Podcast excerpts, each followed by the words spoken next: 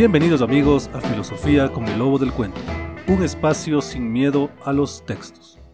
Grecia, que es el lugar en el que nace lo que ahora nosotros entendemos por filosofía, también es el lugar en el que se empezó a pensar el problema del derecho y el de la justicia, incluso antes del nacimiento del pensamiento filosófico. Y es más, los resultados de ese pensar para organizar la sociedad fueron el germen del pensamiento filosófico griego. Esta es la tesis que sostiene el filólogo alemán Werner Jager en su ensayo Alabanza de la ley, los orígenes de la filosofía del derecho y los griegos.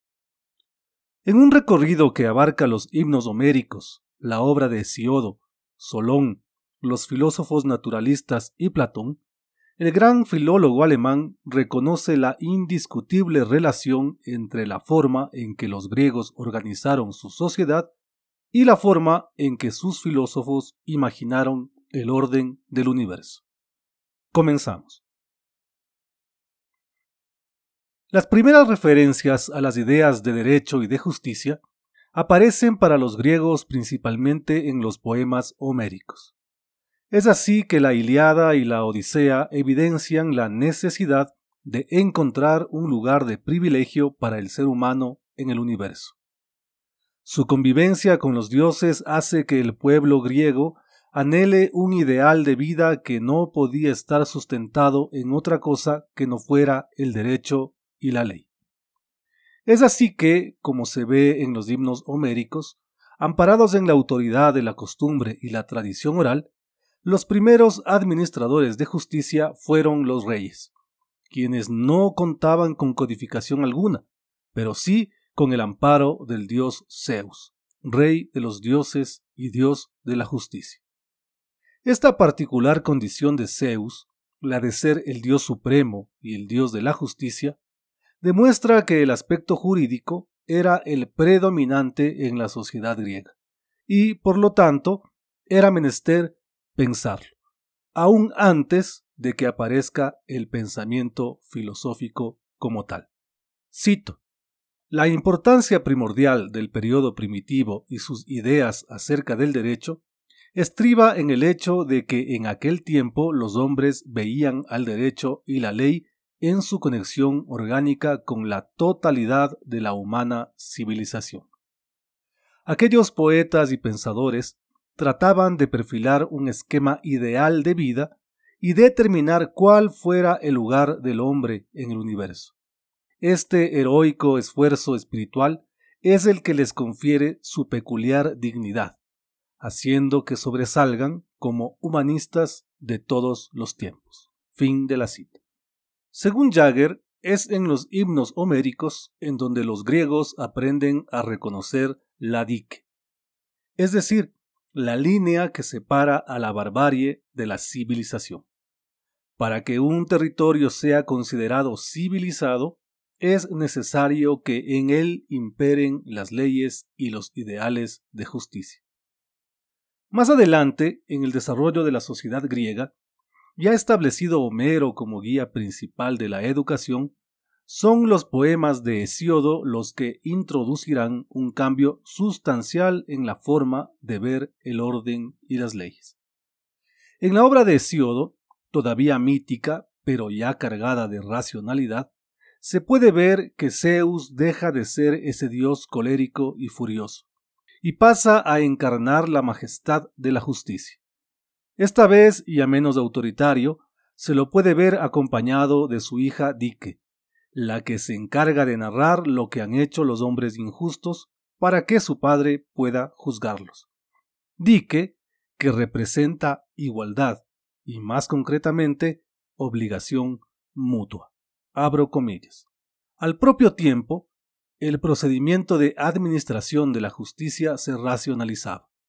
La costumbre de las ciudades, el nomos, fue codificado por sabios legisladores designados por el pueblo, y de ahí vino que nomos sirviera para designar la forma escrita que a la costumbre se diera, surgiendo de esta manera el nuevo concepto de ley. Cierro comillas. En esta nueva época, dique y nomos la igualdad y la ley impulsan una civilización que idealiza la igualdad de derechos, término al que los griegos conocieron como isonomía y que luego sería reemplazado por democracia. En este contexto, una nueva cualidad ética debía adornar a los hombres y en especial a los administradores de justicia. Se trata de la dicaios, o la cualidad del hombre que es justo. Y quien encarna este ideal, al parecer, es Solón, poeta, político y reformador que abandona la ingenuidad religiosa de Hesiodo y reconoce en la justicia ese elemento del que depende la salud de la sociedad. En otras palabras, para Solón las verdaderas amenazas de una ciudad ya no son ni las guerras ni las pestes, son la guerra civil, la lucha de partidos, la inestabilidad política, etc. Asimismo, la recompensa la constituyen la paz, la estabilidad política y la prosperidad. Como se puede ver, Homero, Hesiodo y Solón son los principales representantes de un tiempo en que Grecia desconoce el concepto de filosofía. Sin embargo, en sus obras ponen en evidencia la indiscutible relación del pensamiento jurídico con la realidad. Además, aportan a la naciente filosofía el concepto de dique, justicia. Un concepto que ya circulaba en el mundo social, pero que esta vez pasaría al mundo en general. Efectivamente, los primeros filósofos intuyeron la existencia de una justicia suprema que rige a la naturaleza, una sucesión de causas y efectos que responden a una regularidad, a una razón, a una especie de justicia universal. Al referirse al pensamiento de los primeros filósofos, Jagger nos dice, abro comillas, lo que ellos tenían en su mente no era sólo la estricta regularidad de la causación que llamamos ley natural, aunque a menudo se aplique a su hazaña intelectual estos términos modernos, sino que también descubrían en la vida del universo una norma suprema a la que estimaban se hallaba sometido. La idea de justicia, dique, era el único concepto que se les ofrecía para este fin, por ser la norma más alta en el mundo humano, y no existir nada que eludiera su regulación. Cierro comillas. Queda claro que la idea de un cosmos, es decir, de un mundo ordenado y regido por leyes, como lo imaginaran los primeros filósofos, tiene su antecedente en la idea de justicia. Luego de la escuela de Mileto, o escuela jónica, Parménides y Heráclito desarrollaron también, a su manera, la idea de dique como principio supremo del universo. Parménides imaginó un ser que con su existencia excluye el no ser, o sea, un ser siempre atado, condenado a las cadenas de una ley. Heráclito, por su parte, vio en la justicia el fundamento del orden en el universo, y vio en la ley la expresión más alta de la razón.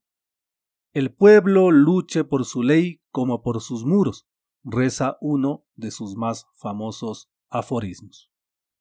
Este interés por pensar los asuntos de la justicia y de la ley tiene relación con el florecimiento de la polis, el Estado-ciudad que pugnaría por reemplazar la sociedad aristocrática por la democracia, y que era, más que un lugar en el que habitar, un espacio en el que el ciudadano podía sentirse protegido y libre.